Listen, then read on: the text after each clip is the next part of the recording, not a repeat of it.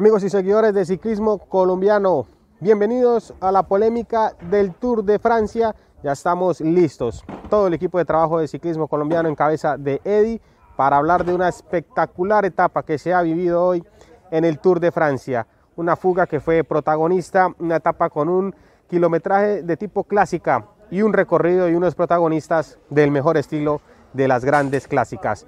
Bob Van Matthew Van Der Poel se fueron adelante a romper la carrera desde el inicio. El líder de la clasificación general, el maillot amarillo, hace mucho no se veía en una fuga y hoy estuvo adelante toda la etapa y ha marcado diferencias importantes con relación a los hombres que vienen pensando en la clasificación general que ahora tendrán que empezar a remar contra Van Der Poel y contra el corredor Bob Van Aert. Matej Mohoric hizo lo que mejor sabe hacer, bajar y logró quedarse con una muy bonita victoria en esta séptima etapa del Tour de Francia. Todo el debate de este espectacular día de ciclismo en el Tour de Francia inicia ya aquí en la polémica del Tour con Eddie, Albert, Fran, Laura, Lina y en el detrás de cámaras que tiene muchas ganas como siempre también de, de participar y estar activa en el chat. Así que un saludo especial para todos desde aquí. Para mí fue una etapa espectacular, muy larga, muy desgastante, también desde el tema del cubrimiento por el traslado de más de 300 kilómetros que se tuvo que hacer para la prensa, el fuerte eh, calor que está haciendo aquí en, esta zona del día de hoy aquí en, Francia, pero la verdad es que también se disfrutó mucho, sobre todo en ese final con Bob Van Aert, con Van Der Poel, con Mohoric en el descenso y con el ataque de Richard Carapaz que al final tuvo ese pequeño, eh, digamos, cruce de palabras con los corredores del Movistar, la gente de Linios, no Carapaz, tras eh, el movimiento de Carapaz y la respuesta nuevamente del Movistar Team. Sigan conectados con Ciclismo Colombiano y con todos los contenidos porque ya inicia la polémica del Tour. La etapa de hoy muy fuerte, etapa eh, rápida, etapa de mucho desgaste. Ya vieron pues que muchas, incluso favoritos como Roglic, pues hoy también tuvo un poquito de, eh, de estar atrás y todo. Realmente pues se ha hecho, se va a hacer un tour muy interesante, una fuga con el líder, ¿sí o qué? Hace rato no veíamos un líder en fuga y bueno, ese es el Tour de Francia, hay que ir día por día, vamos a ver qué pasa. Nosotros de momento, ah, nosotros de momento, ¿qué estamos haciendo acá? Nosotros aquí estamos siguiendo a... Ah, sigan ilusionando, sigan ilusionando, que yo también me ilusiono mucho. Realmente cuando uno corre por Colombia, pues se ilusiona y trata de hacerlo mejor. La ilusión de Rigoberto Urán para empezar esta polémica del Tour, una de la tarde, tres minutos, gracias a Félix Sierra, quien saca un tiempo allá desde el Tour para saludarlos, especialmente a ustedes, los que ya están conectados con nosotros. Hay 500 personas conectadas de arrancada en esta polémica del Tour, lo cual quiere decir que hay ganas de polémica. Bien, voy a saludar a los que llegan temprano, como Iván Montenegro, nuestro capo, otro capo como Jason Navarrete, que no se pierde de nada aquí en ciclismo colombiano. Fabián Calderón también está por aquí, Diego Hernández, Aldemar Mosquera, a ver quién más se reporta, por ahí vía Gisela también, a Felipe Arbeláez, veo algunos que no son tan frecuentes, con ganas hoy de, de programa, Mario Otero también está por allí. Saludos para todos, Carlos Suárez, eh, gracias, gracias por estar conectados, también los que están en Facebook como Pedro Arturo. Bienvenidos a este programa que está hecho únicamente para entretenerlos en torno al ciclismo y en especial en torno a lo que sucede al Tour de Francia en esta etapa número 7. Hoy tenemos al señor Camilo Telles, que hace un tiempo no te pasaba aquí por la polémica. Eh, la gente lo pidió y con él vamos a arrancar el, el, saludo. Y Camilo, estamos abriendo con el saludo sin llegar a justificar demasiado, porque eso ya será parte del programa. y darle una nota del entretenimiento a esta etapa. Lo hacemos cada día, así que del 1 al 10, con las buenas tardes, ¿qué nota de entretenimiento le da a este día de Tour de Francia? Uf, eh, hoy, hace mucho no veía una etapa así en el Tour de Francia. Eh, gente que, que, sabe que el Tour de Francia a veces se pone aburrido. Yo le daría un 9.5. Le daría. No, es enteros, Camilo. ¿O el 9 o el 10? El 9, entonces le doy 9. Muy bien, un 9 le da Camilo. Albert Rivera, buenas tardes. Muy buenas, Eddie. Muy buenas a Laura, Alejandro, Camilo. Que Camilo ya viene aquí a, romper las reglas, ¿no? Como siguiendo un poquito lo, pues, que él hace, ¿no? Romper las, reglas y, quitar, ponernos ahí las comas que yo, por cierto, yo lo propuse que fuese también con comas, pero dijo que no. Números enteros, así que hay que seguir los números enteros. Muy buenas a, a toda la gente ya, casi más de 600 personas que están conectadas aquí en, en una de las etapas, pues del siglo nuevo, o sea, de, la década nueva, sí, 100%. O sea, porque acaba de empezar, ¿no? Pero de la década anterior está ahí en el top 3, top, top 5 seguro de, cómo se han vivido de inicio a final, así que yo le voy a dar un 10. O sea, no, mm, darle menos para mí es. O sea, para mí sería como decir, no, no estoy justo conmigo mismo porque he disfrutado del kilómetro cero al, al kilómetro final, entonces ha sido un 10. Totalmente. 250, 249 kilómetros de diversión pura. Alejandro Matiz, buenas tardes y la calificación de este día. Buenas tardes, Eddie. Saludo para Albert, para Laura y también en especial ahí para Camilo, que hace rato no nos cruzábamos en el, en el camino. Y yo coincido totalmente con el planteamiento de Albert, una de las tres, cinco mejores etapas de este nuevo milenio en el Tour de Francia. Una jornada inolvidable, súper atractiva, que rara vez uno se queda 250 kilómetros pegados a la pantalla, disfrutándolos, eh, emocionado. Así que, lógicamente, merece una calificación de 10 esta etapa. Laura Lozano, por último. Eh, sí, primero pues saludar a toda la audiencia que siempre aquí se conecta y, bueno, a ustedes, a Camilo, que hace rato no lo veíamos también, un especial saludo, a Eddie, a Albert, Alejandro. Y bueno, yo le doy un 9 eh, porque me habría encantado que Carapaz bajo ese movimiento hubiera sacado un poquito más de tiempo después de semejante valentía que tuvo al final, pero sin duda una etapa, así como lo han dicho todos, que coincido completamente, salida de toda dimensión, el líder en fuga, eso que no lo habíamos visto yo, personalmente nunca lo había visto y creo que fue fantástica de principio a fin. Y el más pedido en el chat, la gente ya estaba asustada, estaba preocupada. Buenas tardes y la calificación de la etapa. Bueno, no se escucha. eso es por entrar. Hola, hola, hola, hola. Bueno, muy bien. Ahí ya. bien. Perdona que llego tarde, que vengo con el tiempo encima. Eh, bueno, hoy un 10. No se le puede dar otra nota a Eddie. Ha sido increíble. Yo creo que en mi vida nunca había visto una etapa desde salida con, interés de, no poder despegarme de la pantalla y encima han sido 250 kilómetros. Bueno, eh, imposible no darle un 10, me parece un día de ciclismo antológico, eh, de esos que se recuerdan durante muchísimos años. Y aunque al final parece que nos parece a poco de, bueno, es que mm, no ha habido, a lo mejor soñamos con que Van podía coger 6 o 7 minutos, ha cogido solo 3, pero es que ningún deporte te puede tener 5 o 6 horas delante de la pantalla como te puede tener el ciclismo en días muy determinados. Y esto es increíble, sobre todo porque es el día 7 del Tour de Francia, el día 7. Y, estamos viendo esto. Bueno, al final Edith ha dado la razón, la gran vuelta más entretenida, la mejor gran vuelta yo creo que, de lo que llevamos de año solo por esta primera semana, ¿no? Yo, a mí me, me está pasando que me duele la cabeza, me siento cansado por ser un 10 demasiado grande. Creo que me hicieron pensar mucho por mucho tiempo. Eh, fue una, una sobredosis de ciclismo, es como yo lo llamaría. Así que, pues el 10 está ahí porque no se puede calificar más arriba del 10. Eh, sin embargo, vi que la gente está entre el 8 y el 10, están divididos, seguramente tendrán sus argumentos, pero bueno, hoy estamos todos alineados porque no podría ser de otra manera con eh, semejante situación. También buenas tardes a Camilo, Camilo Nivia, que nos dejó un super chat de apertura para saludarnos con su internet Movistar. Eh, bien recibido. Y les digo, hoy, hoy podemos hacer el programa para los superchats. Es decir, el tema está ahí, hay muchos frentes, pero mm, podemos hacerlo por superchats como lo hacemos de vez en cuando, que ustedes plantean los temas con sus preguntas, así que em, podemos dar esa, esa posibilidad. Jason Navarrete nos dice, desde Chernobyl no se veía algo tan tóxico como el Movistar con Carapaz.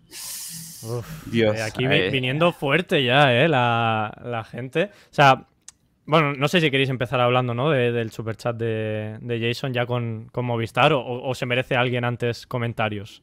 No, yo creo que eh, tenemos que hablar de los, del par de protagonistas de apertura. yo creo que me sabe mal hablar de Movistar antes que de, la locura que, que, han hecho Bob Van que ha hecho Van Der Poel, que han hecho todos los que están ahí metidos en la fuga.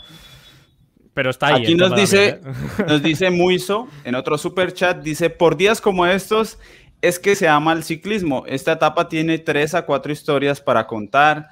Van der Poel, Van Aert, Movistar, en fin. Sí, Muiso, seguramente, como lo decía Fran, muy pocos deportes tienen un potencial como el que acaba de demostrar el ciclismo. Eso sí les digo, en conforme utilicen el super chat de mínimo costo, desaparece muy rápido corremos el riesgo, si se nos satura, de que se nos pierda alguno, pero normalmente hacemos la tarea aquí de leerlos todos. Eh, así que Felipe Arbeláez nos dice, solo le faltó un gran favorito en la fuga. ¿Será pues, el líder está en la Laura, ¿será que podía, ah, podía ir? Sí, ¿no? sí, sí. No sé. No, no le faltó ningún favorito en la fuga. Estaba el líder en la fuga, estaba... No, además, además tenemos ahí. Laura, además que es muy jodido meterse en una fuga de terreno llano y media montaña con esa gente siendo un escalador, digo yo, o sea, eso es peligroso, ¿no? Ir a meterse con Van Der Poel, con... Vimos a, Simon y Aníbal que, por ejemplo, estuvieron lejos, la verdad. Hay que tener valentía y hay que ser muy inteligente. ¿sí? Entonces hay que aprovechar el trabajo de los más fuertes en el llano sin gastar demasiado, porque el final se presta obviamente para un corredor más escalador. Pero pues estuvo pues como, como tenía que estar. Es que yo realmente, así como ustedes lo han dicho, hoy es un día para inmortalizar eh, no solo positivamente, nosotros como espectadores no vamos a olvidar esta etapa y seguramente los corredores, hasta los que vivieron un gran día y salvaron la etapa o la lucharon o estuvieron en la fuga, los que vencieron, como los que perdieron, ¿no? Porque fue seguramente un día que querrán olvidar, pero no podrán, para los que la sufrieron como la sufrieron. Dice Carlos Correa que es el mejor tour de la década, pero no supera el Giro pues yo respeto eso porque entiendo que el triunfo de un colombiano, el dominio y demás, pero en el Giro los, las etapas de fuga eran una cosa lamentable. Que se suponía que hoy era un día de fuga, ¿no? En, en la normalidad hoy era un día porque venía el fin de semana de montaña. Eh, no, Albert. Lo ha sido. O sea, ha sido un día de fuga. Lo único que, claro, pues se ha metido en la lo, lo único que iban campeones de, Tour de Flandes, el líder, eh, Van Aert. No, pero, pero sí que es verdad que, a ver, cogiendo un poquito. Yo creo no le ha faltado nada a la etapa porque creo que la etapa ha sido como tenía que ser. O sea, era muy complicado ya que hubiesen pasado más cosas aún, ¿no? Como ponía Jason Navarrete luego por ahí de que qué más le, le podemos pedir, ¿no? Pero sí que es verdad que en ese momento, si hubiese aparecido un Richie Port o hubiese aparecido Miguel Ángel López en la fuga esta de 30 corredores, la película hubiese sido igual a nivel de lucha, de UAE a bloque por delante y, hubiese metido a alguien peligroso en la general, ¿no? O hubiese rescatado a alguien peligroso, porque sí es verdad que estaba Nibali, o ha estado Nibali y se ha metido arriba, pero bueno, yo creo que ni el propio equipo lo tenía muy. Lo tiene como alguien peligroso para la general, porque si os dais cuenta, Trek ha mandado por delante a Steven, ¿no? Cuando estaban en la fuga, no, no se ha quedado con Nibali para intentar ayudarle. O sea, como que han dejado un poco que hiciese su carrera porque saben que no, no está para luchar el, Tour de Francia. Entonces, pidiendo más, si se puede, sí que hubiese sido, bueno, ya increíble que hubiese habido alguien que se metiese a, a tope en la, en la general, ¿no? Alguien muy peligroso. Porque luego está el tema de Bob Van Camilo. Don Eddie. Eh, ¿Está de acuerdo con Albert que Van Aert no es un peligro para el Tour de Francia 7? O, si le hubieran dado 9, 10 minutos, que en algún momento parecía que, podía ocurrir, no, no era un riesgo. No, yo creo que, que Van Aert no es, no es un riesgo para el Tour de Francia, la verdad. No lo pienso. Gracias, Camilo, gracias. Hay alguien que, que sí piense que van a pero, minutos. Yo creo que sí, es un, es Con tres no, pero con seis o siete yo creo que sí. Con seis o siete sí, pero, pero por el momento Van Aert no es, no es ningún riesgo para... A ver, no es un riesgo, pero Camilo. Qué, pero qué tan lejos estuvo. Gregario, yo lo vi siendo gregario, subiendo con los favoritos eh, eh, en el pasado, ¿por qué no? O sea, soltando al final en el último kilómetro, siendo el que ha trabajado todo todo el tiempo. ¿Por qué no puede ser favorito ya cambiando su rol en el equipo? No es el de 2020. Sí, no, no, Bueno, primero- pero está hecho, construyéndolo, pero ¿no? ya Es lo que dijeron, es una carrera Laura. de tres semanas. Pues no sé, yo le creo al, al director, al director deportivo cuando dijo que no era, no, era la versión, no era la mejor versión de Van Aert la de este tour, que era la que estaban buscando. Entonces es muy complicado. Y sin contar que, pues cada día, como que cada semana pierden un hombre, ¿no? Cada día el Jumbo, cada semana pierde un- una persona. Tony Martin está ahí porque, es, porque está aguantando dolor. Roglic, no sé qué, cuál será la función de Roglic, pero tampoco está muy bien. Y Camilo, ya- ya está por debajo, por debajo, perdón, por debajo de Miguel Ángel López ahora en la general, ¿eh? Pues, o sea, calculemos cuál va a ser, cuál Muy va a ser el papel. Entonces, es muy complicado eh, que de repente Van Aert se conecte y encuentre las piernas. Yo no lo veo así. eh, sigue siendo un corredor que es muy pesado para, para, la, para la alta montaña, aunque esto no tenga, entre comillas, gente que dice que no hay alta montaña en este Tour de Francia. Pero no, no, no lo veo. No lo veo tan claro lo, de Van Aert. Sería muy interesante que sí por el bien del Tour, ¿no? Porque cada vez nos quedamos sin, sin favoritos. Es el gran problema. Pero es que además el tema es que yo creo que, eh, o sea, ni en el escenario más soñador uno se puede imaginar, por ejemplo, a Van subiendo al nivel de Pogachar. O sea, eh, a ver, Van Aert es No. otro tipo de corredor que se defiende muy bien en las caladas, eso hay que decirlo, pero lógicamente, y es muy entendible, no es para nada criticable, pero es que él no está al nivel de un escalador top en la montaña, que es lo que se requeriría para, para poder ganar este tour, ¿sí? Porque una cosa es cuando uno es gregario y listo, puede aguantar ahí y, e imponer un buen ritmo y demás, pero ya es muy diferente ser el líder, aparte por el cambio de mentalidad y aparte que nosotros obviamente no conocemos cuál va a ser la reacción del cuerpo de Van Aert en un esfuerzo de tres semanas siendo líder. Entonces, para mí, yo estoy en eso totalmente con Albert y con Camilo y, y de hecho se lo expresé a Albert ahí en el, en el Twitter. O sea, para mí no, nada Ojo, que ver. Van Aert Además, no tiene nada cada espacio en este tour. Yo veo un ciclismo completamente diferente, revolucionado completamente y yo creo que Van Aert sí puede ser un gran líder y no sé de qué manera se, se irá a desarrollar ahí en la montaña, pero no lo veo tan, tan pues, Yo, yo, yo digamos, agradezco. Yo agradezco desfondándose que- en la montaña, ¿no? Yo agradezco mucho que el, ciclo, el ciclocross le preste los corredores al ciclismo de ruta. Eso lo agradezco mucho, pero, pero todavía no veo a, a Van no todavía. Por el momento no. Que lo pueda hacer en un futuro, sí, pero es- no es este tour, el de Van Es Aert. que quedan siete etapas de montaña en nada que le quite. O sea, aunque hubiese sacado 7 minutos, 8 minutos hoy Bob Van Aert, en nada que Pogachar le quite 30 segundos, 40 segundos cada etapa, ya lo tiene. O sea, quiero decir que, que es que no... Creo que, que estamos sobredimensionando la figura de Bob Van Aert por lo que puede ser, porque yo estoy seguro de que si se propone, tanto él como Van Der Poel, se proponen algún día querer hacer una Déjame general de una gran vuelta, pues Bueno, hacer. pero es Déjame que lo estamos comparando con Pogachar. Si de pronto no vamos tan allá, si no pensamos ¿no? en que puede ser el podio, ¿no? Pues igual es la, la otra carta que tienen para jugar, porque ya qué más pueden hacer, ¿no? Ya pues Roglic definitivamente no se encuentra bien. Hombre, está Carapaz, eh, el propio. Vinegar, ¿no? De, de- de Jumbo. O sea, yo creo que al final eh, la referencia que tenemos que coger de, de Bob Van Aert haciendo una subida a tope es la de Tirreno. Y perdió tiempo, que, que lo salvó muy bien, pero perdió, perdió mucho tiempo y para, o sea, que decir, para lo que puede ser una etapa del Tour de Francia, si lo extrapolas, pues yo creo que es complicado, ¿no? Que, que podamos pensar que pueda ganar el Tour. O sea, es que yo no digo que pueda estar en el top 10 si se deja la vida para intentarlo. Por- pues porque como está el top 10 como está, pues igual sí. Pero pensar que puede ganar el Tour de Francia Van Aert, aunque hubiese cogido hoy 7 minutos. Sí, a mí, Yo, a mí los siete minutos me quedaban eh, para pelear el tour. Fran, voy a decir una cosa. El ganador de esta etapa es Pogachar. de acuerdo. Lo firmo, Sí, lo firmo. Así de, así de claro. Y hoy ha salvado, no sé si un match ball, pero sí un set ball. O sea que, que Pogachar hoy se las ha visto crudas. Ha salido Movistar al rescate. eh, ha habido momentos donde Van Aert, yo creo que yo por lo menos he pensado que podía coger tranquilamente los 10 minutos. Eh, yo lo he pensado. Y Van Aert 10 minutos, ya te digo yo que no se lo quita. Pero al final se queda a 3 minutos de Van Aert, que para mí no es una amenaza real para el Tour. Le ha, meti- ha descartado a Roglic, que está fuera ya del Tour de Francia. No sé si estáis de acuerdo conmigo. Yo creo que Roglic está completamente fuera del Sí. Tour de Francia. Nueve Y el resto de rivales absolutamente nada, porque Carapaz lo ha intentado y no, no ha sacado ningún beneficio. Entonces, eh, Vamos a- para Pogachar todo perfecto.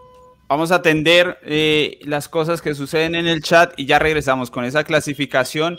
porque me parece interesante el tema de, de, quién es el verdadero ganador de este día. Cristian de la Cruz dice, Greg Van Avermaet también dio espectáculo fugado de líder en el macizo central en 2016. Lo de hoy fue antológico y las consecuencias se verán mañana, para eso son las etapas de fondo. Más debió moverse con Carapaz, dice Cristian. Iván Montenegro dice, si vos van a gana el Tour, eh, yo debo hacer pole dancing, dice Iván. Bueno, Iván. Ya te sentenciaron. Iván, no hace falta que gane Wout. Me puedo buscar los sábados por la noche. No hace falta. ¿Qué, es pole, pole, dancing? Bailar en un tubo. En el tubo. Ah, vale, vale. En el tubo. bueno, Albert, Fran, ¿yo debo creer en esta pregunta que me acaba de hacer Albert o...? No, no, no, no sabía. ¿Que no sabe lo que es el pole dancing? Sí, no, no. ¿Debo creer esa inocencia a ese nivel? No sé. Que sí, que sí, de verdad, que no, no, lo conocía yo por ese nombre. Yo he estado tomando cervezas con Albert por ahí y no es nada inocente. No, muy bien, gracias, Fran. Ese era el dato que quería. Muy so dice, Van quizás no gane el Tour, pero sin duda va a ser determinante en lo que queda de carrera. No lo descarten, que él no es cojo y tiene buen equipo. Y le doy la bienvenida a Juan Esteban Euse como eh, gregario de lujo, aunque yo creo que está renovando la suscripción. Igual, Juan, muchas gracias por estar aquí con nosotros en Ciclismo Colombiano. Qué broma lo que he dicho de Albert, que nadie se lo tome. No, pero ya, ya lo escuchamos. Ya Yo creo que ya lo delató ahí. no, ya, nos imaginamos cosas. No, no, pero de verdad que no sabía. O sea, no. Sí, no sé. No, no, tenía el concepto de, de eso.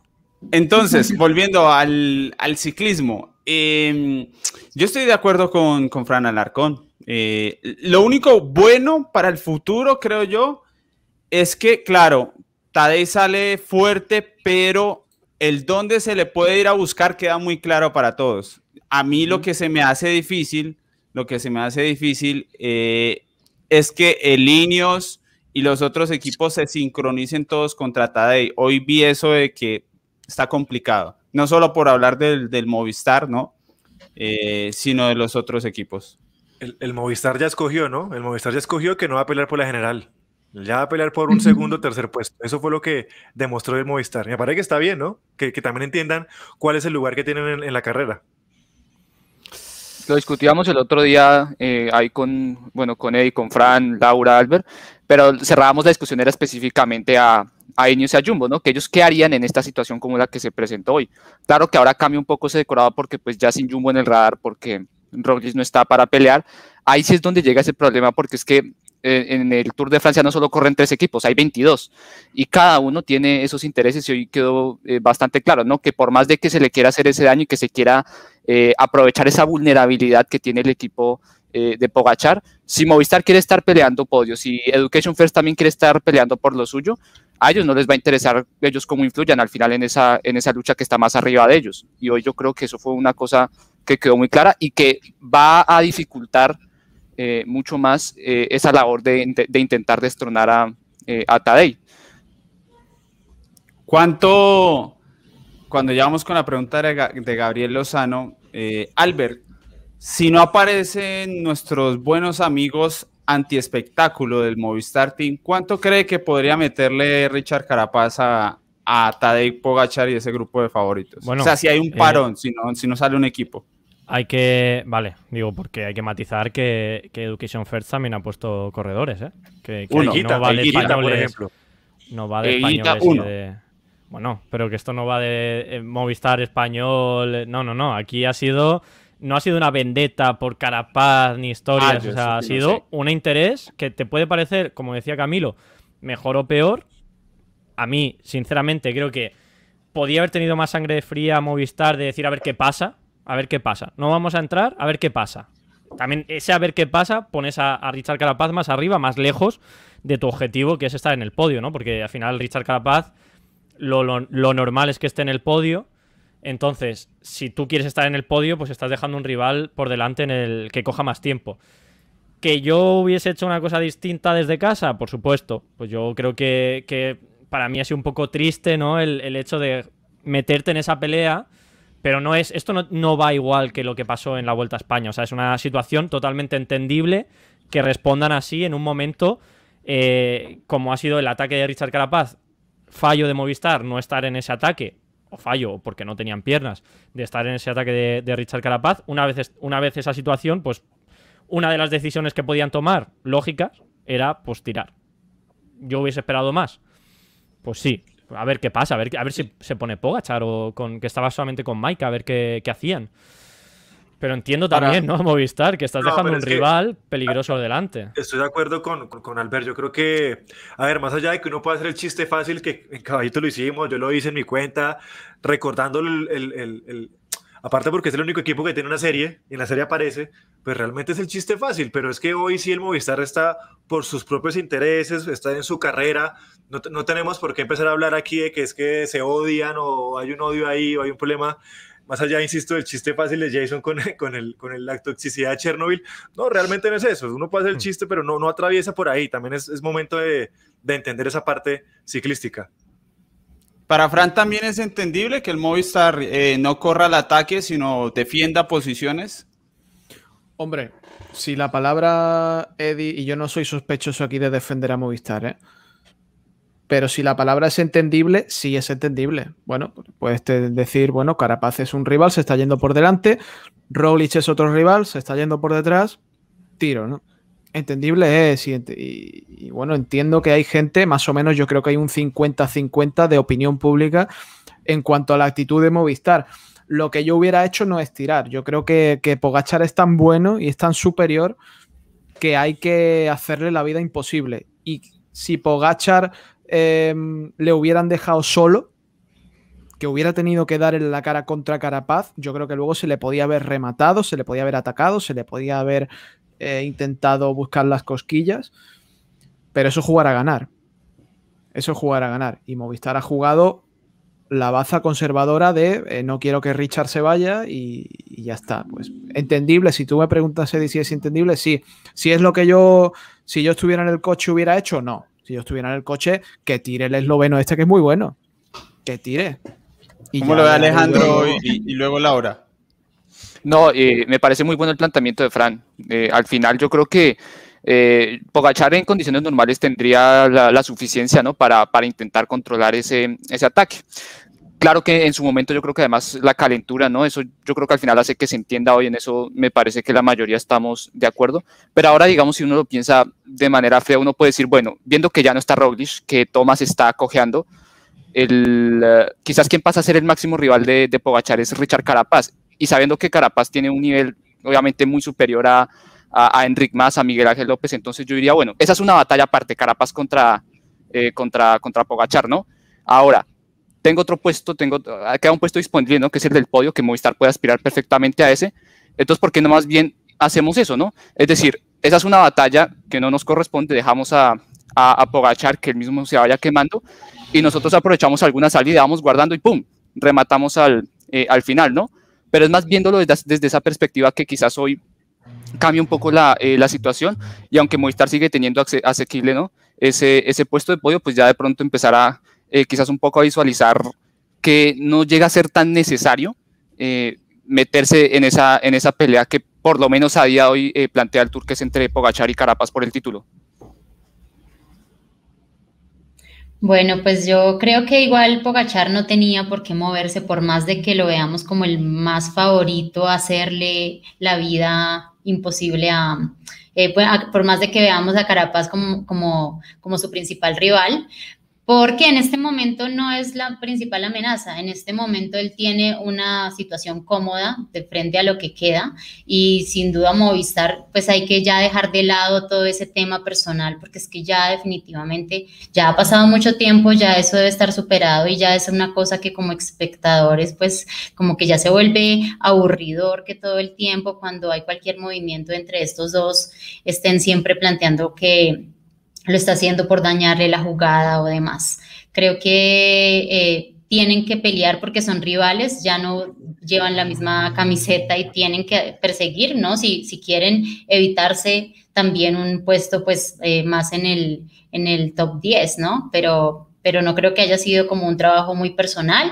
Creo que están buscando también esa clasificación. Carapaz es un rival también para ellos y pues eh, eh, han hecho un buen movimiento si quieren estar ahí eh, y quitarse también de encima un corredor que pues es muy, es muy favorito. Y Pogachar pues se siente cómodo también en la posición en la que está, es superior en la contrarreloj, se siente también superior en la montaña. Al final de cuentas, en este momento no es por más de que veamos a futuro que sí, porque pues es un corredor que va a dar ahí eh, mucha batalla, en este momento, al día de hoy, no es el principal rival.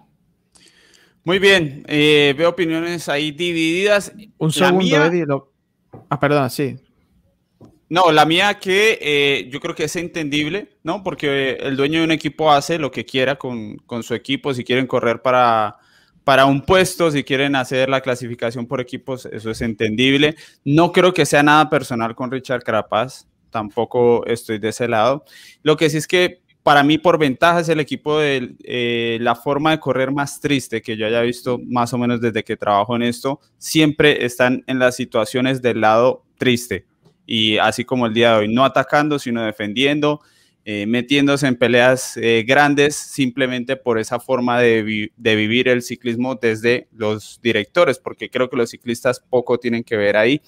Eh, pero bueno, eso no es nada nuevo, eso no, no creo yo quiero alabar a Lineos, porque yo pensé durante toda la etapa, va a llegar el momento en el que se van a poner a tirar para coger a Van Aert, le van a hacer la carrera a Pogachar, y me han callado, se han mantenido al margen y encima han buscado un ataque con Carapaz muy valiente, a pesar de que no han sacado beneficio, pero, pero yo creo que este Ineos, que yo ponía en duda si iban a saber correr de una forma que en 10 años en el Tour de Francia nunca lo habían hecho, que es a la contra, contra un líder superior, y hoy han demostrado que creo que van a ser un equipo aguerrido.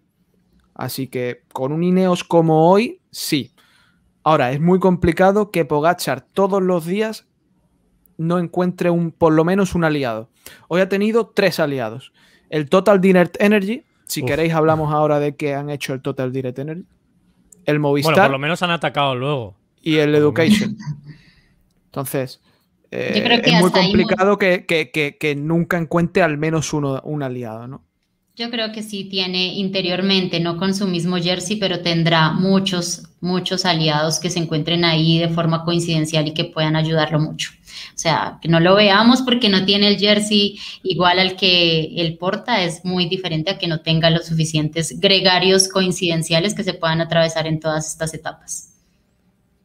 Aunque al, al, final al, al total pues con su presupuesto y demás le queda bien. Es que a Linio sí le quedaba muy mal empezar a correr por el podio y, yo creo, yo tenía una esperanza fuerte de que cumplieran. Eh, era de las cosas que yo esperaba para este tour y, y el hoy dejó claro que, bueno, pues que gane otro si hace falta, pero nosotros no vamos a salvarle la vida a Tadej Pogachar y es una actitud clara que nos va a traer espectáculo, porque esto apenas comienza. No hemos tenido ni una etapa de montaña. Entonces, eh, ahí será fundamental, creo yo, que Thomas se recupere, porque tener solo uno es más mm. difícil. Si tienen a los dos, creo que van a empezar a tener armas para, para ese juego de guerrillas. Hoy ha sufrido, ha sufrido un poco en un momento Geraint Thomas, pero no se ha llegado a descolgar del todo, ¿no? Ha habido un momento que ha hecho así un poquito la goma en el, en el grupo cuando estaba lo más duro de, de, la, de la subida después de una etapa que, bueno, pues ha sido, ha sido dura porque las primeras dos horas de carrera se han hecho a más de 50 kilómetros por hora. O sea, han llegado 40 minutos antes de lo, del mejor horario. O sea, ha sido una, etapa loquísima. Y, ha sufrido un poco, pero no ha sido un Roglic, ¿no? O sea, que yo creo que todavía está en carrera. No está para que se quede mañana, para que mañana le caigan 15 minutos. Al menos no parece. Que luego igual, pues mañana el cuerpo no responde bien. Pero, pero sí, ¿no? Yo creo que teniendo ahí esos dos eh, puede puede jugar mucho más que si solamente tiene a Carapaz, ¿no? Porque hoy, por ejemplo, si hubiese lanzado a, a Geraint Thomas, eh, si hubiese estado bien, ¿no? Pues lanza a Geraint Thomas y luego más adelante lanzas a. En el puerto de tercera lanzas a Thomas y en el puerto de segunda lanzas a Carapaz, hubiese hecho mucho más daño, pero claro, no tenía todo. Está emperrado en Geraint Thomas, ¿eh? No, no, yo como, como favorito para el Tour, obviamente ya no lo puedo tener por la caída que tuvo y por, por la contrarreloj consecuencia de esa caída que hizo.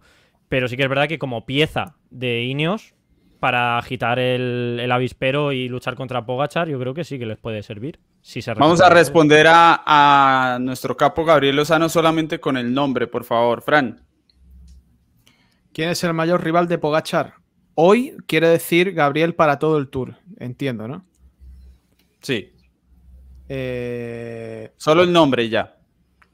Carapaz. Yo también estoy con Carapaz. Alejandro. Carapaz. Laura. Sí, sí, para el Tour, Carapaz. Camilo. Imagínense, el ecuatoriano ya es el máximo rival. Pues sí, pues o sea, en- sí tengo que decir sí porque pues sigo que, que el único rival que tiene Pogacar es el mismo, pues eso es como pura frase de cajón, pero sí, digamos que Carapaz. Albert. Hmm. Sí, sí, Carapaz. Diría el, el equipo de Carapaz, o sea, el equipo de, de Pogachar, pero bueno, Carapaz, sí.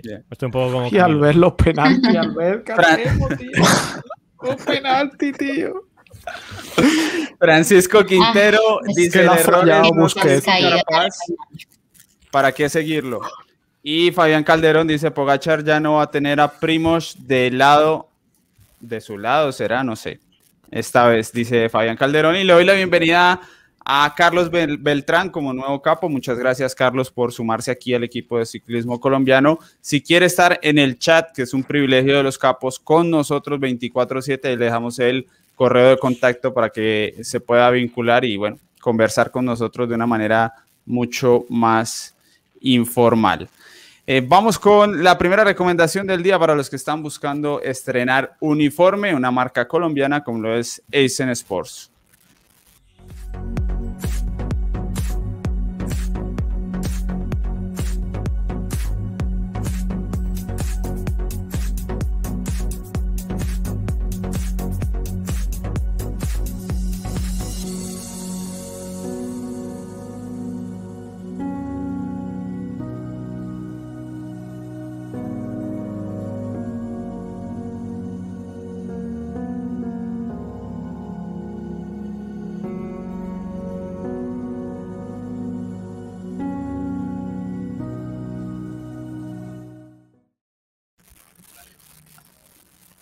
Ahí tienen el chat, a ver que tengo una un problema de audio con alguien, de los por favor se silencian para que lo evitemos. Yo que siempre tengo problemas de audio. Es que el internet es un problema en Colombia, Laura. ¿no? Es un- es Tiene, un tiene problema. Movistar y tiene Movistar y, y claro, como decía el super chat antes. Bien, entonces continuamos con más noticias de las que hemos tenido el día de hoy, porque hay varios frentes, ¿no? Mm, ya hablamos de, yo creo que estamos todos de acuerdo en que Roglic se despide, pero en- más allá de lo de Roglic, lo del Jumbo me parece un problema grave, grave, grave. ¿Qué hacer, no? ¿Para quién correr? No sé si alguien tiene claro aquí. Yo no tengo claro, yo no sé qué van a hacer, o sea, eh, sí, pero, pero ya, a ver, se puede, obviamente, porque ¿qué más van a hacer? Pero, pero correr a ganar con Vinegar, pues seguramente este fin de semana lo sabrán, pero difícil, ¿no? ¿Qué van a hacer? Si es que Tienen, es el un- único. tienen un corredor. papelón, tienen un papelón. Claro. ¿eh? Pero es que esto es, esto es así, ¿no? Es- Se te cae tu líder, tu mejor corredor, tu ganador, tu campeón, el líder, no solamente de la carrera, sino del equipo. ¿Y qué haces? Pues, pues nada, ve- ver cómo está, ver si puede seguir la carrera y el resto a, darlo todo, como ocurrió con, con Ineos el año pasado en el Giro, ¿no? Que se fue Geraint Thomas y apareció Tello. Así que es eso, no les queda otra que, darle la oportunidad a Vinegar y que, llegue hasta donde pueda, sin exigirle, por supuesto, porque ¿qué le vas a exigir a alguien que debuta en una gran vuelta y que, no es líder? Sí, eso de verdad es un problemón porque aunque Vingegaard ha hecho un muy buen año eh, en este 2021, eh, sabemos que es casi que imposible que él vaya, vaya a estar a la altura de Carapaz y de Pogachar. Y sabiendo que también Kreiswijk no ha mostrado pues, mayor cosa, está bastante distanciado, el tema de aspirar por una clasificación general me parece que queda bastante, bastante complicado. Yo de pronto intentaría eh, con alguno de los dos, pero sabiendo que es muy posible que no resulte en nada, yo intentaría darle un poco la vuelta al planteamiento y, y quizás buscar seguir siendo vistoso, pero de otra forma, no necesariamente ya desde, eh, desde la clasificación general, ¿no? Ver si de pronto, por ejemplo, Roglic se, eh, se recupera y así sea, puede ser un equipo que lo vamos eh, luchando por, por las etapas o hasta incluso quizás hasta siendo eso. influyente en esa, en esa guerra. Porque es que, no, no sé, al menos lo digo desde mi concepto, ¿no? Hacen un top 10, bueno, queda el resultado, pero sabemos que para que Vingegaard o Kreisberg hagan un top 10, ellos son corredores que tienen por lo general un estilo, un estilo muy conservador, me parece que Jumbo va a pasar muy desapercibido, ¿sí?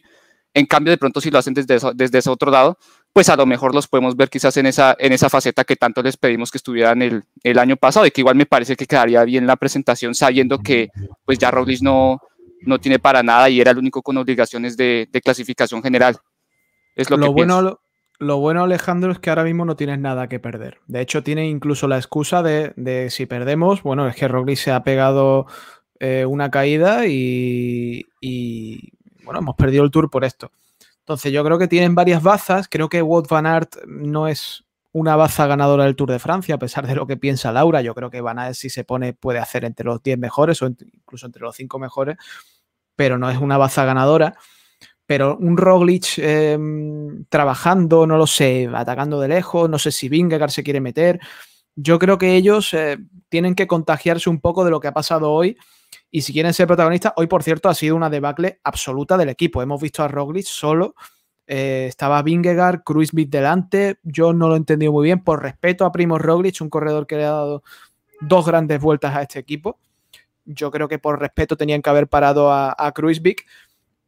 Y perdona, es que, es que tengo el sonido del ¿no? fútbol. Y, y, Fran, y coges Y a ha parado- Tunisen, coges a. Tunisen y, y lo, y lo mandas atrás si hace falta, por, Para mí ha simplemente por sido- compañía. Sí, Para sí. mí ha sido una falta de respeto a un corredor que, que le ha dado a Jumbo los mayores éxitos, pues prácticamente eh, en muchos años, ¿no?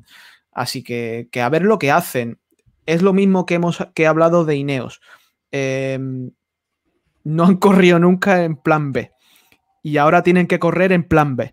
Entonces, pues, eh, es que es increíble, Eddie, que estemos hablando de estas cosas en la etapa 7. O sea, lo del Tour está siendo, está siendo tremendo. Y, y- y- yo tengo ya unas ganas de mañana. Mañana, eh, Eddie, este tour vamos a partir las audiencias. Seguro. O sea, Bueno, yo sí creo, yo sí creo firmemente que nos vamos a sorprender con el, con, el rendimiento de Van Aert y lo pongo ahí luchando por esa general. Eh, sí me parece muy triste que eh, es algo que pensaba que solo sucedía aquí en Colombia de manera muy interna, eh, como lo dijo ahora Fran, de haberlo dejado solo. ¿Y, y qué es lo que sucedía en Colombia? Que el trato que te dan depende del rendimiento que tengas, sin importar de la manera en la que haya sucedido, que hay una frase ahí que se escucha mucho y es como andas o el rendimiento que tengas, te tratan, ¿no? Y eso sucede también en, muy interno en el equipo y no haber dejado ningún corredor con él es como eh, tal cual, una falta de respeto con un corredor que siempre ha estado ahí, que le ha dado pues tantos triunfos a este equipo. Sin embargo, pues sí, veo a Van Aert y así ustedes no estén de acuerdo y lo vean muy, muy lejos, yo creo que el ciclismo se ha dado un vuelco total y que esos escaladores que te, tenían que ser totalmente longilíneos y demás, eso ya está totalmente desvirtuado y creo firmemente en que un corredor como este, con su potencia y con la fuerza con la que pueda mover su cuerpo y resistir, es capaz de estar ahí disputando las carreras también en la montaña. Bien, teníamos una pregunta de Iván Rojas en Super Chat que dice, ¿qué piensan de la pérdida de Nairo Quintana? ¿Qué piensa Camilo? ¿Estaba dentro del plan? Hoy salió y dijo, bueno, hoy es el día de perder tiempo o se le acabó y aprovechó y perdió tiempo.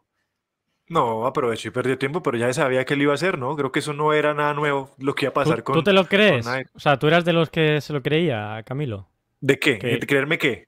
¿Qué Que, de que todo? iba, o sea, que lo de, o sea, que iba a perder tiempo y lo de hoy es por porque, porque lo ha hecho queriendo, que- por así decirlo.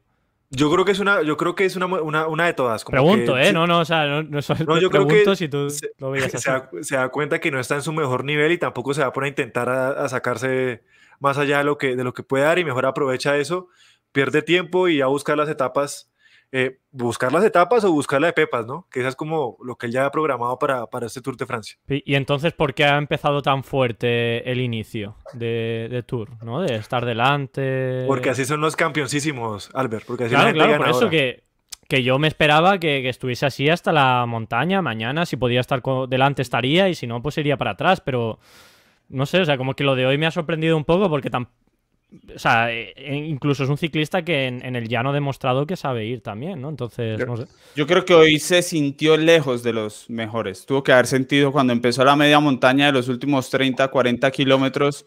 Yo creo que se sintió lejos de los mejores y dijo, bueno, mm, en efecto, no hay piernas para estar con ellos de una vez. El indicio, el indicio fue la crono, Eddie. El indicio fue la crono. Él no tiene las piernas para ponerse. Que la crono quedó dicho que él no tiene esas, piernas. Porque al margen de eso, de que Nairo nunca haya hecho buenas cronos por su biotipo o por lo que es, pues tampoco había hecho una crono tan mala como la de ayer. Entonces, en un Tour de Francia.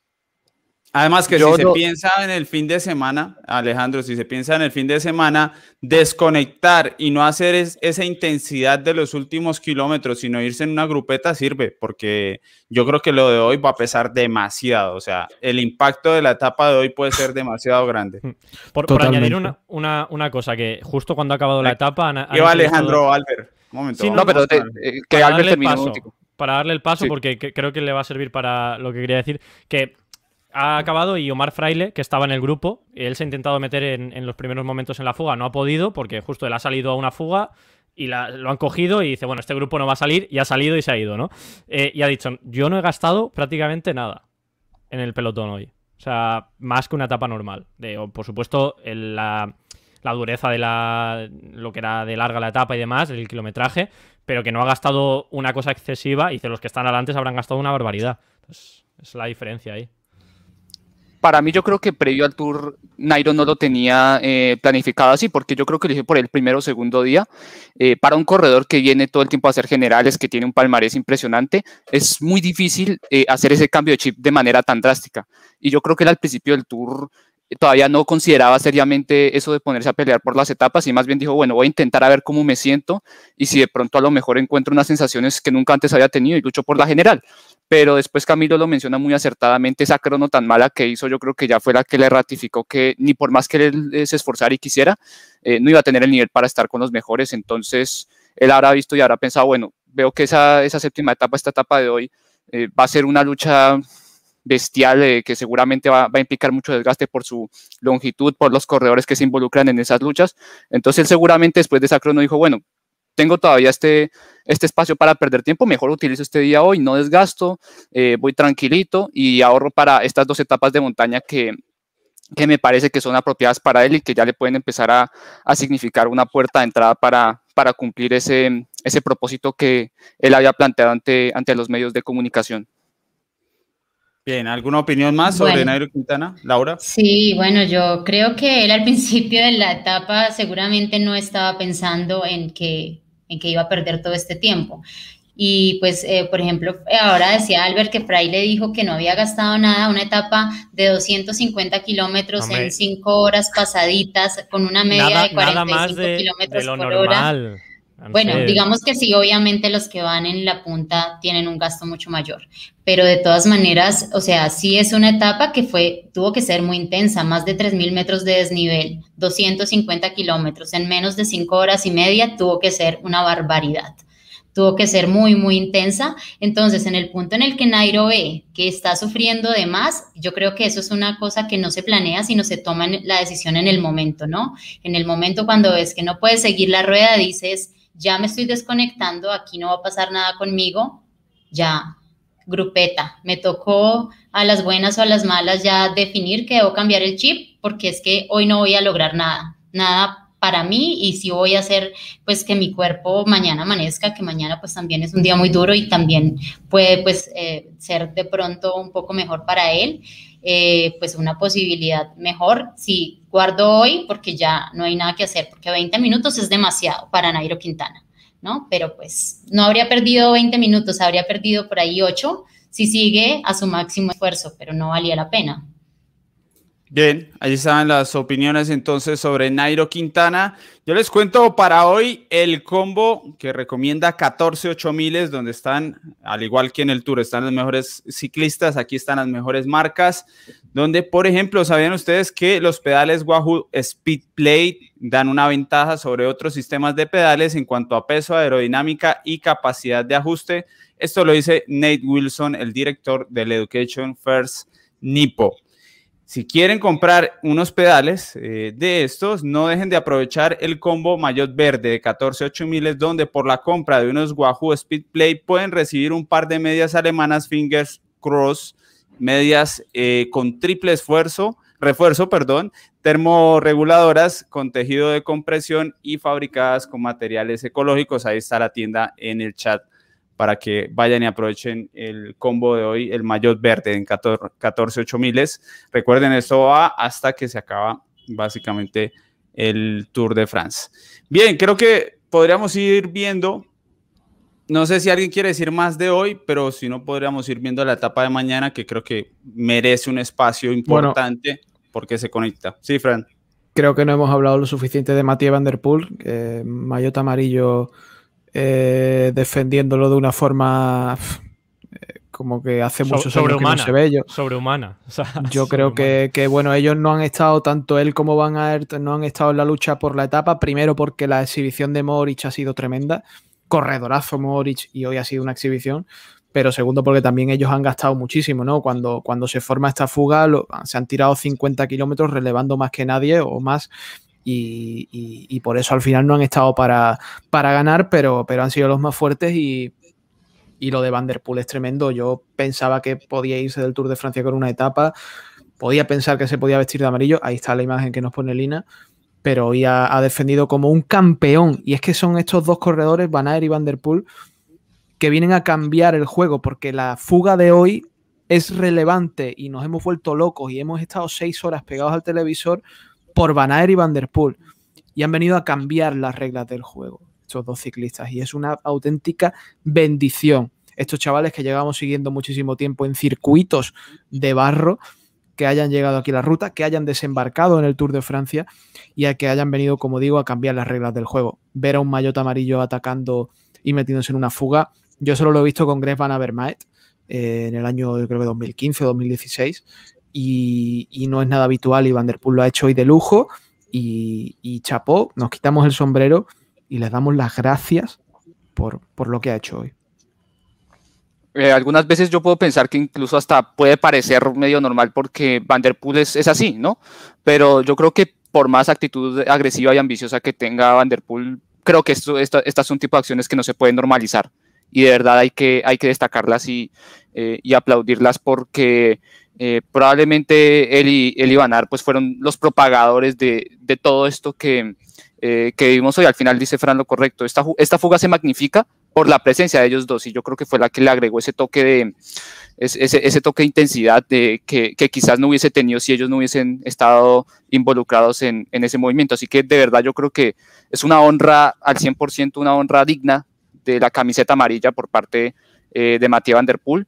Mm, no sé si al final de pronto se desgaste el inicio, le pudo haber dificultado la labor del final porque ya se veía en ese remate que, eh, que no tenía mucho. De pronto a lo mejor me da la sensación de que Van Aert tenía un puntico de más, pero que por tener ese marcaje intenso con, eh, con Van Der Poel, pues al final creo que pues quedó relegado a hacer un poco menos de lo que sus piernas le daban, pero de todos modos yo creo que eso no quita la fenomenal actuación de, de ambos y que eso, yo digo, solo ya por añadir, que eso tampoco oculte la exhibición hoy de, de Mohoric, ¿no? Que creo que es otro del que casi no hemos hablado, o sea, una, una, etapa fenomenal, también de 10 la que se hizo Mojoris, que él prácticamente en todos esos ascensos categorizados eh, se mostró como, eh, como el más fuerte y al final iba muy sobrado de piernas y, realmente los, los bailó a todos, como decimos en Colombia, con, con mucha calidad y, con mucha sobriedad. Así que yo creo que es otro que hoy también merece un gran aplauso porque se hizo una etapota, Mojoris.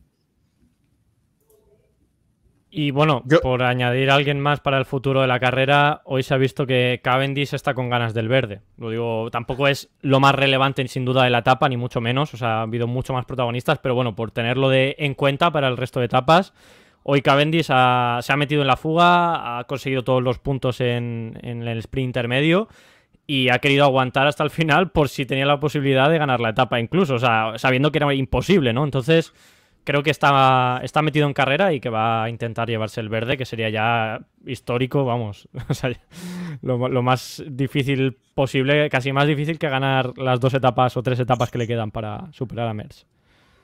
Y es que es increíble cómo nos llegan para abrirnos los ojos frente a tradiciones del ciclismo, porque la tradición del ciclismo de grandes vueltas de estos últimos años decía que hoy fijo era fuga y el pelotón a descansar para el fin de semana y nadie podía opinar en contra de eso porque pues así es el ciclismo.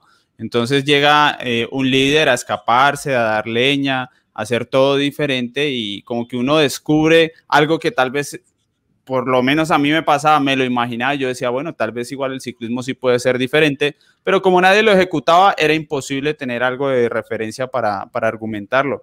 Y lo bueno de estos corredores es que llegan a demostrar que sí, que, que el ciclismo puede ser distinto. Van, der Poel dando relevos como a 200 de meta en una fuga donde llegaba, llevaba un gregario. Ahí normalmente el líder se va a rueda hasta donde puede. Y el tipo no, el tipo va a dar relevos para hacer daño al, pelotón. Son muchas cosas distintas que hace. Ya, Tú me preguntabas ayer. Tú me preguntabas ayer si me gustan los superdotados. Pues bueno, esto lo hace gente que son superdotados. O sea, te respondo rápido. No, sí, lo mismo. Creo que tal como lo dice Eddie, eso ya es parte del pasado, lo vemos en carreras de un día también con esa misma valentía, que no solamente eh, lo tienen ahorita por ser el líder o bueno, Vanderpool, sino que lo vemos en la nueva generación, ¿no? Ya creo que eh, eso de solo sufrir, ¿no? Y de solo ir a la rueda ya ha cambiado completamente. Es sufrir y disfrutar a la vez y eso es lo que todos están promoviendo y lo que hacen en medio de la carrera, ¿no? Y si tienen las fuerzas también, pese a que ahora todo se maneja muy tecnológicamente y que, bueno, los vatios y que los ciclocomputadores y demás, creo que ha vuelto como ese momento de trabajar a través del instinto y eso es lo que causa pues este tipo de espectáculos también. Yo también creo que es una cuestión más de mentalidad, porque seguramente corredores fuertes como Van Der Poel, pues puede ser que, tengamos otros y que los hayamos tenido, pero con esa mentalidad creo que es lo que hace la, la diferencia aquí. Bueno, podemos ver la etapa de mañana, porque insisto, creo que aquí ya hay que empezar a hablar de, de estrategia. No está fácil porque hay muchos frentes, pero, pero podemos ver el perfil de mañana, Lina, para que mm, nos hagamos una idea. Además que no es que tengamos tantas etapas así, con un encadenado, tres, tres premios de primera categoría, bonificación en la cima y descenso a meta, sin que el resto de la etapa sea una etapa tranquila, ni mucho menos, ¿no? Entonces, aquí em, nos empezamos a preguntar no sé, Alejandro, eh, o perdón, Alejandro. Primero vamos con el invitado, que creo que no sabemos cuándo va a volver, entonces vamos a darle paso al invitado de hoy. Eh, Camilo, ¿usted cree que mañana tiene que ser un día de, más batalla, de empezar a correr contra Tadej Pogachar o, o, mejor esperar al domingo que es final en alto? Eh, pues a ver, ¿qué, ¿qué le diría yo? Primero, mañana seguramente en algún punto Van Der Poel va a perder la amarilla, eso es seguro. Ha llegado estos días muy justo. Hoy vuelve a llegar muy justo a la, línea de meta, insisto. Mañana es muy probable que pierda la amarilla. Eso por un lado. Y segundo, a mí lo que, a mí lo que realmente me produce problema es, es que siento que Pogachar les va a pegar una repasada mañana e intentar probarles de una, de una vez, intentar probarlos. Y eso es lo que me preocupa a mí, que, que intente acabar la carrera o empezar a acabarla el día de mañana. Puede ocurrir. Eh, no sé, seguramente le, alcanza le alcanzará para, eh, para alcanzar a Vanderpool, pero no sé si Van Aert eh, se le resista tanto como tenga la resistencia. A ver, no se le resiste tanto como, como no lo va a hacer Vanderpool. Entonces, quiero ver qué va a pasar, pero insisto que Pogacar está tan bien y ha salido también el día de hoy que lo puede intentar el día de mañana y empezar a sumar los, los segundos y minutos que necesita. La etapa comienza con, comienza, o sea, Kilómetro cero, primer metro, son 5 kilómetros al 6,6%, Albert Rivera. ¿Podría ser que ahí terminemos con 30 en la cima de esos 5 kilómetros? Bueno, eh, no lo sé, es que después del día de hoy muchos, muchos se han pegado paliza, pero bueno, como decía Omar Fraile, ha podido guardar más, que parecía que que daba yo a entender que Omar Freire hoy ha ido de paseo, ni mucho menos, ¿no, Laura?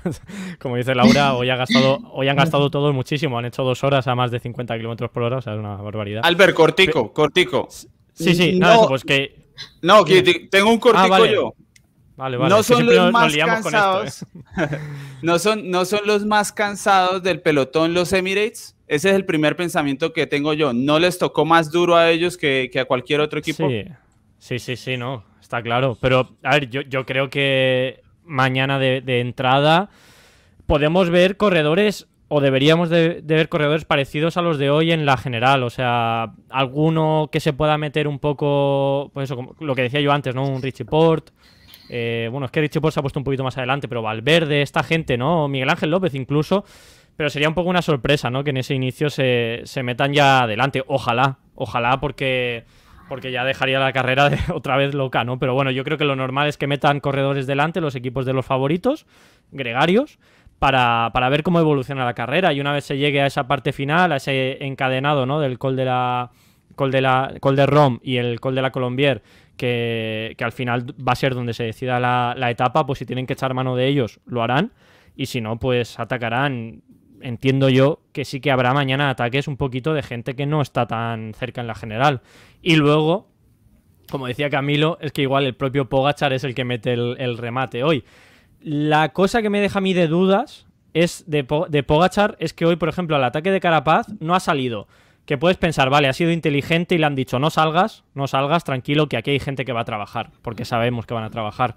Y, entonces, bueno, pues ha jugado a, esa baza. Pero también puede ser que tampoco esté súper, súper destructor y, no esté tan fuerte como lo hemos visto, ¿no? Entonces, yo creo que se propone una etapa interesante. Como dice Eddie, creo que es la única, hasta que lleguen los Pirineos, porque son puertos muy grandes, la única donde se llama un poquito más a atacar de lejos esta etapa. ¿Alguien cree que, por ejemplo, el Ineos debería mandar a Richie por en esa salida a la fuga? y volver a poner esa situación de, bueno, ¿qué va a hacer el Emirates si no tienen para perseguir o que persigan a ver hasta dónde llegan?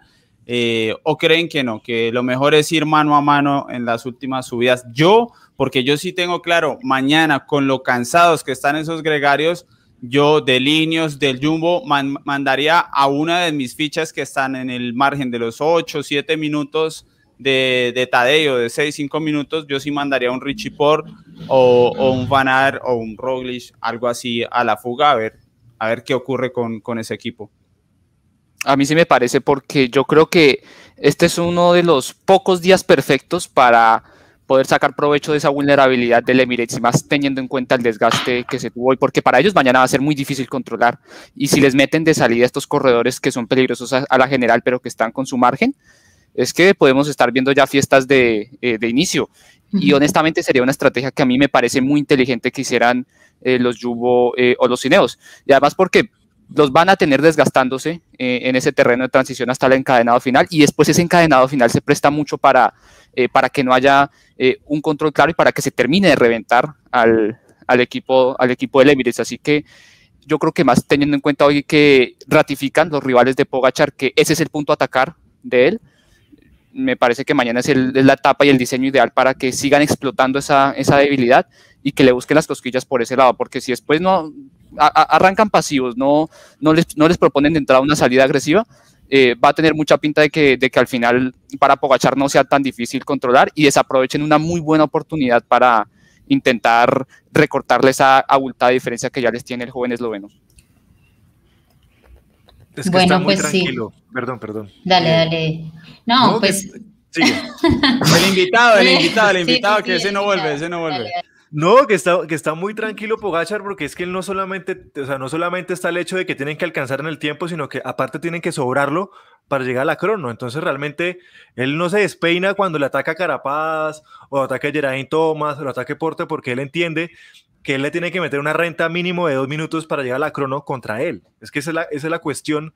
Aquí es la, es la, cosa. Una cosa es alcanzar el tiempo de e igualarlo y otra cosa es meterle tiempo para llegar a la contrarreloj. Entonces, mucho, mucha gente decía, no, y yo, estoy, yo no, no, no le compro eso al ver que me diga a mí que, que, que, que, Pogachar no se siente killer o que no está bien. No, es que él no tiene que ponerse a trabajar ni a hacer grandes cosas porque todavía tiene la última carta como le ganó el Tura a, a Roglic y es intentar estar tranquilo para poder llegar allá a la etapa número 20. Digo, yo decía como para acogernos a algo de pensar que Pogachar igual no está tan súper, para acogernos a alguna cosa, ¿no? Pero... a mí también me gustaría al ver pensar que sí, pero es que es, problemático. O sea, yo, yo, quiero que la carrera. No, pues es que eh, respondiendo a la primera pregunta que hiciste sobre si mañana tenían que, que atacar, yo creo que sí. O sea, es que esto es ya o ya porque les empieza a coger ventaja y ya se acaban las opciones y se acaban las oportunidades. Pogachar sí es el principal favorito, es el que está entre los favoritos con la ventaja, ¿no? Finalmente, él es el que menos pierde. Él tiene que seguir a los que siguen siendo favoritos a ver qué decisiones toman, ¿sí? Si él, él, pues obviamente no tiene un equipo que lo cobije completamente, pero es que los equipos también quieren disputar el podio y se va a ver un trabajo de lineos hacia cualquier otro corredor que se pueda mover que pueda ser gran favorito y eso lo va a favorecer. Es el más fuerte al final, como lo dijo ahora Camilo, eh, él no es el que se tiene que despelucar porque él tiene la ventaja, tiene la fortaleza en la montaña y tiene la fortaleza en la contrarreloj. ¿No? Y si mañana llega a la última parte de la subida y todavía no ha sucedido nada de gran trascendencia de parte de, las estrategias que puedan plantear los otros equipos, yo lo veo también como favorito a sacar aún más tiempo. Entonces, sí o sí, mañana tienen que tomar la decisión si van por el tour o van por el podio, ¿no? Bien. Fran, ¿cómo lo ve? ¿Quién, hace falta, es necesario, es una oportunidad grande para mañana mandar una segunda espada sólida en, la fuga del día, ya que no hay equipo líder para, controlar o, demasiado pronto. La verdad que a mí me explota ya la cabeza de intentar hacer predicciones aquí en el Tour de Francia, porque al final fallamos siempre, ¿no? Porque lo de hoy a ver quién se lo esperaba, lo de la contrarreloj a ver quién se lo esperaba, y, y esto es siempre lo mismo, ¿no? Pero bueno, al final quedamos en ridículo. No, no, Fran, yo dije que hoy yo esperaba a Vanderpool y a la final. Lo, de hoy tú no te lo esperabas. no así de grande, pero yo los esperaba. Pero no te esperaba lo de hoy. Pero yo esperaba también movimiento, pero no esperaba la locura de hoy. Yo creo que, mañana mm, lo, lo, principal es ver cómo ha asimilado la gente lo de hoy, porque lo de hoy es algo fuera, absolutamente fuera de lo normal. Entonces, eh, yo creo que alguien se va a dejar el tour aquí o, alguien va a mostrar debilidad. Eh, de salida, pues bueno, la etapa parece propicia, ¿no? Porque, porque tiene, cuenta con esa, con esa cota de, salida que, es perfecta para meter a alguien en fuga. Y bueno, hay que ver las ganas que tenga. Vamos a ver a Ineos eh, metiendo aporte, metiendo a, no sé, a Tao, no lo sé, a, a Geraint. A mí me cuesta pensarlo. Yo creo que la etapa de hoy ha sido tan dura para todo el mundo que mañana no, hasta el encadenado de Rom y Colombier, yo no espero nada. Yo no espero nada. Entonces, yo creo que Pogachar va a intentar desbrozar un poco la general y creo que mañana él va a salir al ataque en primera persona. la predicción que yo, lo que yo me espero. Vamos con chats y superchats. Eh, Iván Herrera nos había dejado uno, gracias. Eh, no sé si el comentario lo puso a, un lado. Y Jason Navarrete dice que mañana en la fuga va Nairo, Frum, Nibali y Valverde. Eh, dice Jason, bueno, vamos a ver que 6, ojo, 6 y 13 de la mañana en Colombia arranca la etapa. Les recomiendo si suelen despertar más o menos a esa hora que creo que ESPN, no sé si Caracol también, pero bueno, yo creo que vale la pena estar desde que arranque la etapa y tenemos análisis en vivo unas dos horas finales con Albert Rivera y Rodri Sábato también para que se conecten. Eh, lo de hoy no, no, lo, no lo teníamos entre los planes, por eso no hubo análisis en vivo. Más o menos hay nueve etapas programadas y ¿qué le vamos a hacer? Esta gente próxima, Eddie convoca a las tropas y ahí estamos, ¿eh? Que hoy eh, nos hemos quedado con el diente de estar ahí en la etapa. Eso está disponible para cuando Rodri. Yo, estaba a punto, a punto de conquistar ahí el ah. canal de YouTube y meterme yo a hacer el directo solo y ya decir, quien quiera que se venga. Ahora las dos, está muy bien decirlo. Bienvenido Luis Fernando Gómez como nuevo capo aquí al equipo de ciclismo colombiano. Muchas gracias Luis Fernando tiene el beneficio de estar en un chat con nosotros. Ahí le dejamos un correo para que se contacte si quiere estar ahí en ese chat 24/7, muy informal, con los otros capos, participando por un álbum completo también. Eh, oigan, a propósito, los que están llenando el álbum del Tour de France Panini en Colombia, mañana en 14 miles en las tiendas de Bogotá, de 11 a 1 de la tarde hay cambio de láminas. De 11 a 1 de la tarde en eh, 14 miles en las tiendas para que vayan, se junten y puedan empezar a completarlo. Eh, así que nada, ahí, ahí está la, la, recomendación. Bueno, yo creo que ya podemos ir alistando el favorito para mañana, ¿no? Eh, lo Ya lo pueden ir... Ah, ya lo tiene Laura. Bueno, mientras los demás hacen el ejercicio de pensar qué van a apostar, yo no sé. Estoy aquí tratando de, mientras hablo, he desarrollado esa habilidad, mientras hablo, tratar de organizar mis pensamientos Esa es típica, esa es típica. eh. Sí, Albert, es uno que tenemos que ir eh, aprendiendo y bueno, se va mejorando con la práctica. Pero antes, para quienes buscan potenciómetros de parte de la tienda especializada en Colombia, en dosruedas.com.co, eh, que son los mejores si buscan potenciómetros, los mejores en precio, en, en pre y postventa también les recomiendan 4i, que es una marca líder canadiense de muchísimo crecimiento a nivel mundial, lo utilizan bastante allí en el pelotón del Tour de France, sirve para ruta, mountain bike, gravel, tres años de garantía, 99% de exactitud, así que bueno, ahí tienen todos los motivos para que se compren un potenciómetro 4i y tienen el, el enlace, lo tienen allí en el chat.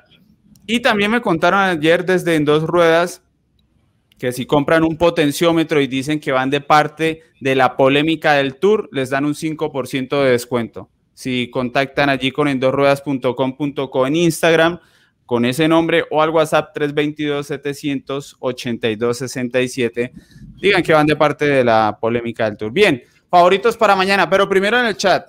¿Qué dicen en el chat? ¿Quién gana mañana? A ver cómo, cómo está antes de nosotros aquí anticiparnos.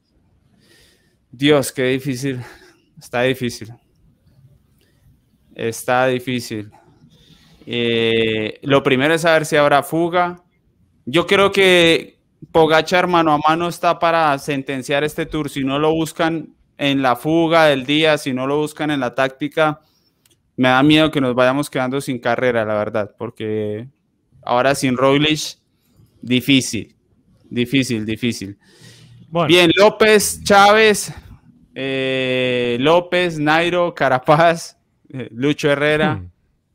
eh, Pascualón, Urán, seguro alguien pone Pascualón por ahí también. Urán, parece que nos siguen colombianos, no sé. Será por el nombre del canal. Hoy que está Camilo hay que poner Cepeda en el chat. Sí, también. Ebenepul, puede ser. Egan Bernal ponen. A ver, Fran primero, por favor, favorito para mañana. Michael Woods Dios. Matiz. se ha dejado hoy Alejandro. 18 minutos. Has hecho la de mirar abajo, ¿no? Esa, esa- esa- esa sirve siempre. Efectivamente. Esa es la buena. No, está, está muy difícil. No, yo voy a prever que. A ver, eh, extiendo un poco mi explicación, pero que a lo mejor sí sea esa batalla, pero al final resulta viendo un marcaje que pueda aprovechar a alguien que sea capaz ahí de aguantar con los 10 mejores en montaña o algo así. Entonces yo podría decir que David Godú.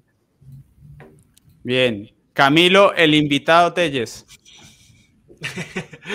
A ver, eh, me van a matar porque lo voy a decir, pero yo creo que lo puede intentar eh, Superman, aunque sea tan malo bajando. Que es su gran problema.